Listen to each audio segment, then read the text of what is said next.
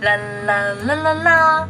Hi, this is Maggie. Welcome and join us. Have fun with me every week. 我们今天讲的是 Jasper 他经常挂在嘴边的这句，好好听，好好听，好好听，好好听。怎么用英文说哈？Okay. The very first word that comes to my mind is catchy, catchy, catchy. C A T C H Y.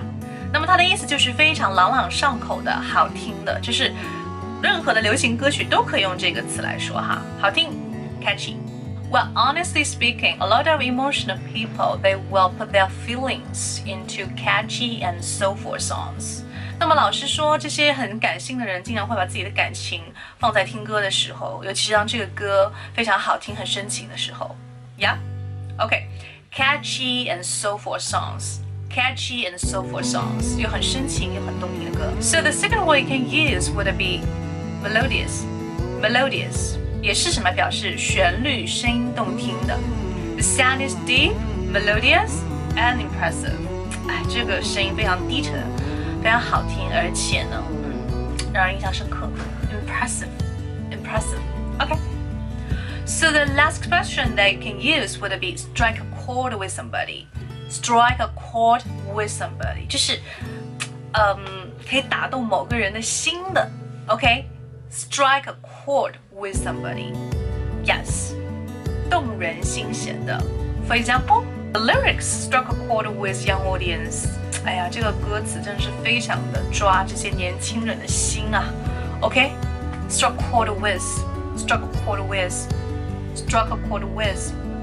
Yeah, struck a chord with，也就是它的这个什么过去形式，strike, struck, struck. OK。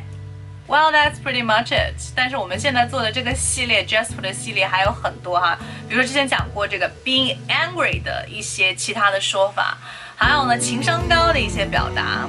Did you check it？大家可以关注我的这个频道，订阅看我之前的一些视频，也可以直接跟我微信联系哈。我们有一些公众号里面内容可以分享给大家。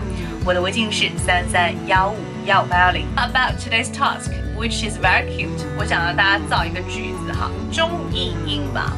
Jasper 的声音好好听，可以怎么说呢？Please don't hesitate to contact me. I know you know the answer.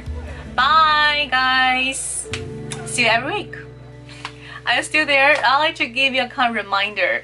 那么本周日的晚间，我们会抽取一些幸运的朋友进行秒杀，有我们的新象专场的护肤品、保健品等等哈，并且不定期的会做一些这样的活动，因为有我们的金主爸爸。OK? Alright, so if you want to join us, please contact me by WeChat. Maybe we can travel to New Zealand together.